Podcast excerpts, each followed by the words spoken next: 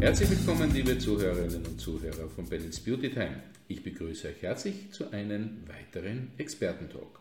Unser Thema heute ist die Frequenztherapie, beziehungsweise man könnte besser sagen die Frequenztechnik.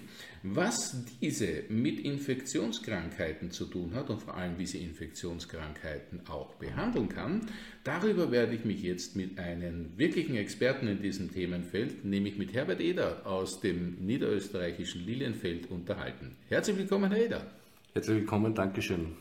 Ich freue mich, dass Sie sich die Zeit genommen haben, Herr Eder, und dass wir uns ein bisschen wieder, darf ich sagen, mit Ihnen über dieses spannende Thema Frequenztherapie unterhalten können. Und ähm, ja, momentan natürlich ein sehr, sehr wichtiges Thema Infektionskrankheiten. Lassen Sie mich gleich direkt die Frage stellen, Herr Eder. Äh, wie kann denn die Frequenztherapie bei Infektionskrankheiten helfen? Ja, also prinzipiell ähm, muss man davon ausgehen, dass Infektionskrankheiten ja immer von Viren, Bakterien äh, hervorgerufen werden. Und wie Sie vielleicht im ersten Podcast gehört haben, äh, Viren, Bakterien haben immer eine gewisse Eigenschwingung, sprich Frequenz. Und diese Eigenschwingung äh, hat damals der Reif schon äh, entdeckt gehabt, hat sie auch noch für sich Moorfrequenzen genannt, in Unkenntnis äh, der Technologie der DNA-Frequenzen. Und die DNA-Frequenzen kann man relativ leicht berechnen, wenn man weiß wie, nämlich aufgrund äh, der Länge der DNA, der Anzahl der Basenpaare, 40 andere mathematische Parameter und dann habe ich auch noch für sich jene Frequenz, die eigentlich diese, dieses Virus, nehmen wir es oder mal Virus, äh, von sich hat. Und wenn ich jetzt von außen mit genau dieser Frequenz komme, ja, dann habe ich eine sogenannte Resonanzkatastrophe unter der Prämisse, dass ich die richtige Frequenz habe. Äh, dass ich quasi die richtige Stärke habe und dass ich in weiterer Folge auch die richtige Dauer habe. Also prinzipiell, wenn wir jetzt in der Frequenztherapie von Dauern sprechen, dann reden wir pro Frequenz zwischen drei und vier Minuten. Dann habe ich äh, die Möglichkeit, dass ich das äh, Virus oder Bakterium so geschwächt habe, entweder an der Proteinhülle oder direkt an der DNA, dass, sofern noch das Immunsystem funktioniert, das Immunsystem zugreifen kann. Das ist einmal die Theorie dahinter. Man muss aber allerdings auch dazu sagen, dass die Frequenztherapie schulmedizinisch natürlich nicht anerkannt ist ja, äh, und das immer nur in Kombination mit der Schulmedizin anzuwenden ist, respektive auch dahingehend, dass man dann einen besseren Kontrollverlauf hat. Jetzt muss man allerdings auch dazu sagen, dass die Frequenztherapie ja unter Anführungszeichen nichts Neues ist. Es ist ja eine jahrhundertealte ähm, sozusagen Technik. Ähm, da werden Sie uns vielleicht noch ein, zwei Worte dazu sagen. Ähm, und sie ist ja auch wirklich ähm, in, in vielen, vielen Jahren und Jahrzehnten in der Neuzeit äh, erprobt und durchgeführt worden. Und Sie persönlich beschäftigen sich ja auch schon seit gut 20 Jahren mit dieser Thematik. Ja, also prinzipiell nicht nur Jahrhunderte, sondern Jahrtausende, äh, beginnend 3500 vor Christus im, im alten Ägypten, über die Römer bis hin in die Neuzeit.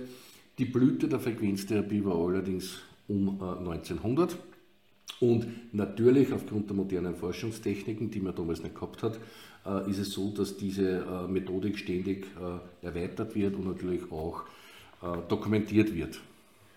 Jetzt sprachen Sie davon, dass es mit der Schulmedizin da vielleicht, sagen wir jetzt einmal, Kommunikationswiderstände gibt. Ähm, aber dennoch gibt es ja auch viele Schulmediziner, die den Blick über den Tellerrand schon gewagt haben und sagen, ja, das ist eine vernünftige, ergänzende Möglichkeit. Mhm. Also ich würde jetzt nicht sagen, dass es da Kommunikationsprobleme gibt. Ja. Äh, prinzipiell ist es so, dass wir, und das haben wir in den letzten sag mal, ein, zwei Jahren massiv festgestellt, immer mehr Schulmediziner, Heilpraktiker, vor allem auch aus Deutschland, das Know-how der Frequenztherapie erlernen möchten, weil sie einfach gemerkt haben, dass es von der Therapieart äh, zusätzlich zur Schulmedizin enorme Potenziale gibt. Nämlich insofern, wenn jetzt zum Beispiel denken Sie an die Blut-Hirn-Schranke, ähm, diverse Medikationen äh, nicht äh, verabreicht werden können. Wenn ich auf der anderen Seite einen Plasmagenerator habe, dann ist mir die Blut-Hirn-Schranke mit Verlaub egal, ja, weil Plasmageräte kommen auch dorthin. Und somit würde ich jetzt da nicht von Kommunikationsproblemen sprechen, sondern eher von einem, äh, sagen wir, Antasten äh, beider Fachrichtungen, nämlich insofern, dass die Schulmedizin noch wenig Ahnung von der Frequenztherapie hat, wir auf der anderen Seite uns nicht anmaßen, Schulmediziner zu sein, weil diese Krankheiten doch sehr komplex sind aber die Kombination, und das ist eigentlich das Gute zum Wohle von Patienten, mit der Schulmedizin passiert mittlerweile verstärkt in Österreich als auch Deutschland. Und damit können wir an und für sich nur froh sein und natürlich auch die Patienten. Herr Eder, wenn ich es jetzt richtig verstanden habe als Laie, dann stelle ich mir das so vor, wie wenn die Frequenztherapie eben ganz gezielt mit gewissen Frequenzlängen auf diese Viren und Bakterien einschießt. Kann man das so sagen? Ja, und das ist auch äh, die Schwierigkeit einer kompletten Frequenztherapie. Frequenztherapie funktioniert dann, wenn Sie die richtigen Frequenzen erreicht haben. Es gibt so unterschiedliche Methoden, wie zum Beispiel äh, Beckblutzapper, wo es nur um die Blutelektrifizierung geht, wenn ich aber nach der Reifmethode arbeite, dann ist wesentlich, dass die Frequenzen, ja, die Eigenfrequenzen des Virus oder Bakterium genau treffen. Wir wollen ja jetzt über die Infektionskrankheiten sprechen. Gibt es da gewisse Infektionskrankheiten, wo Ihrer Erfahrung nach äh, besonders gute Aussichten auf eine Verbesserung bestehen oder gibt es welche, wo das nicht so gut funktioniert oder kann man wirklich mit allen Infektionskrankheiten sich einmal auch mit der Informationsmedizin oder Frequenztherapie sozusagen in einen Prozess der Verbesserung begeben? Also prinzipiell ist es so, dass äh, wir jahrelang mit Viren und Bakterien arbeiten und auch hier von der Schulmedizin äh, teilweise die Patienten zugewiesen bekommen. Und es ist an und für sich nicht das Problem, sagen wir, eines gewissen Virenstammes, wenn die Frequenzen bekannt sind und in der Regel sind es, mit Ausnahme von, sage ich mal, neu entstehenden Erkrankungen sind äh, die Frequenzen bekannt, äh, dann funktioniert es unter der Prämisse, dass es auch lange genug äh, von Patienten angewendet wird. Hauptthema in der heutigen Zeit äh, ist Epstein-Barr, und hier haben wir sehr, sehr gute Erfolge, auch schulmedizinisch gemessen und geprüft. Äh, wir haben auch sehr, sehr gute Erfolge in Bezug auf äh, Barilien. Allerdings muss man dazu sagen, äh, es braucht sich keiner erwarten, er kauft sich jetzt ein Frequenztherapiegerät und eine Woche später ist alles in Ordnung. Man muss gerade bei Barilien ausgehen von einer Behandlungsdauer mit einem Zapper, wobei man den Zapper dann pro Woche mindestens dreimal anwenden sollte, von ungefähr, ja, sagen wir, halben Jahr bis dreiviertel Jahr noch nicht mit berücksichtigt natürlich die Reinfektion, die auch passieren kann. Äh, generell äh, ist es so, dass wir in der Lage sind und auch die Ärzte, die solche Geräte haben, die Viren und Bakterien aufgrund der Frequenzmuster zu analysieren und in weiterer Folge auch zu therapieren. Und prinzipiell ist es an und für sich so, dass wir immer hergehen und sagen, ähm, Viren und Bakterien, wie Sie wissen, sind für sehr viele Krankheiten zumindest fördernd. Ja? Und wenn ich von vornherein äh, diese Viren und Bakterien so aus dem Körper rausbekomme, ist die Chance einer Erkrankung doch ein bisschen niedriger, wie wenn ich dieses ganze Viren- und Bakterienkonglomerat im Körper reintrage. Somit ist es für uns und für sich immer die Empfehlung, einmal pro Jahr, einmal pro zwei Jahren einen Check zu machen, einmal zu schauen, welche Viren und Bakterien sind im Körper drin.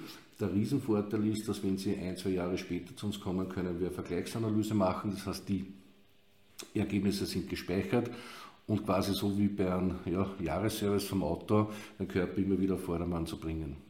Jetzt sind Sie ja, äh, Herr Eder, auch einer, der davor warnt, äh, in diesen Selbstanwendungsbereich zu gehen. Sie sagen also immer, man soll sich hier wirklich in kompetente Hände begeben. Warum ist das so? Ist die Therapieform so komplex?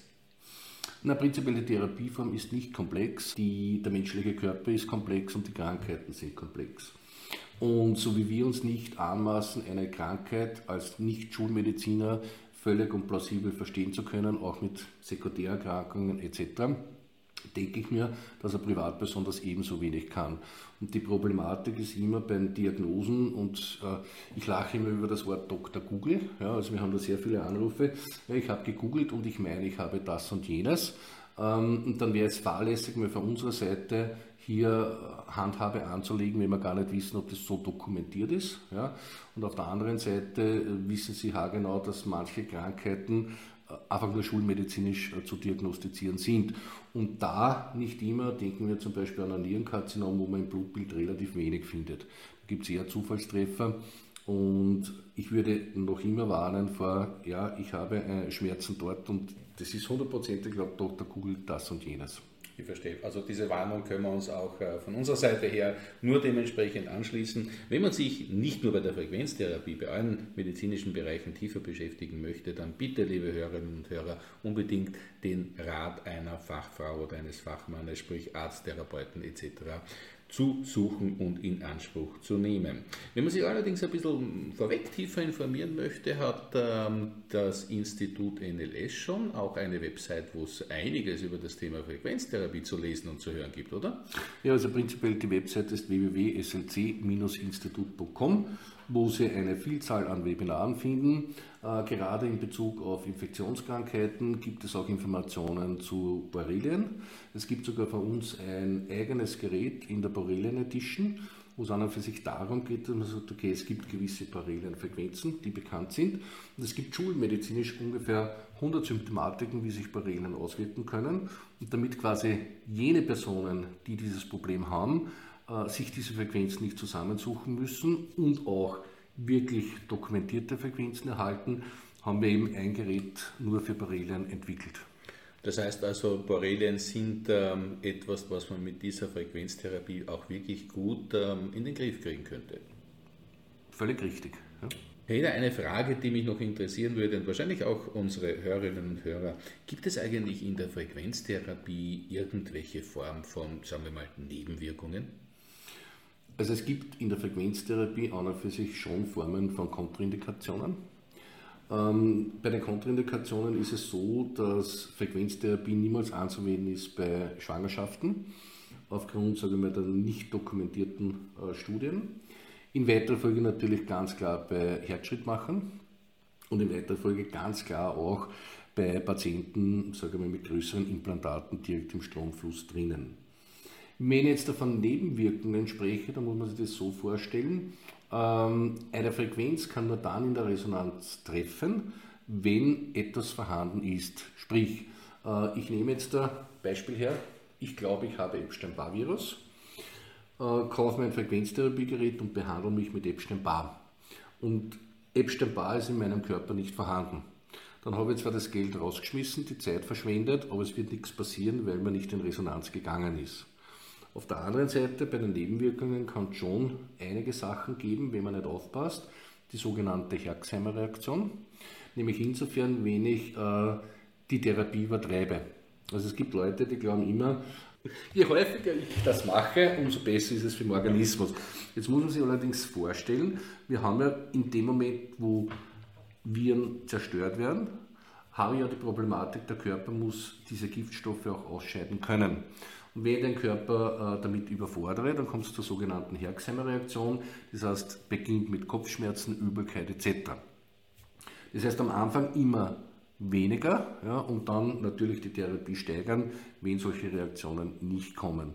Man muss in weiterer Folge bei sagen wir, stärkeren Geräten aufpassen. Es gibt auch den Begriff aus der Biochemie äh, in Bezug auf Elektrooperation.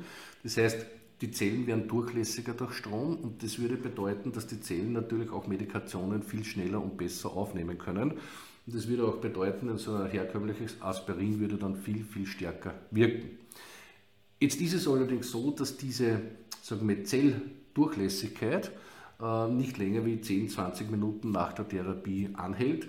Das heißt, unsere Empfehlung ist hier, Medikationen nach der Frequenztherapie ungefähr eine halbe Stunde äh, zu sich zu nehmen und nicht vorher. Das heißt, es gibt sehr wohl einige Dinge, wo man aufpassen muss drauf, aber dafür gibt es ja eben auch die fachliche Betreuung rund um das Thema, die wir an dieser Stelle noch einmal ganz herzlich äh, empfehlen möchten. Hey, da gibt es noch etwas, wo Sie meinen, gerade in Bezug auf Infektionskrankheiten, dass unsere Hörerinnen und Hörer vielleicht wissen sollen? Eigentlich alles gesagt. Wunderbar. Das ist doch ein schöner Schlusssatz, lieber Herr Eder. Dann wollen wir dem auch nichts mehr hinzufügen, außer wirklich, meine Lieben, sich definitiv zu informieren und nicht selbst sozusagen Hand ans Gerät anzulegen. In diesem Sinne, lieber Herr Eder, möchte ich mich ganz herzlich bei Ihnen für die interessanten Informationen und für das interessante Interview bedanken. Gerne, danke für die Einladung. Und ich möchte natürlich auch ein herzliches Dankeschön an euch sagen, liebe Zuhörerinnen. Schön, dass ihr wieder mit dabei wart bei diesem Balance Beauty Time Experten Talk. Ich sage, bleibt gesund, auf Wiederhören und bis zum nächsten Mal. Tschüss.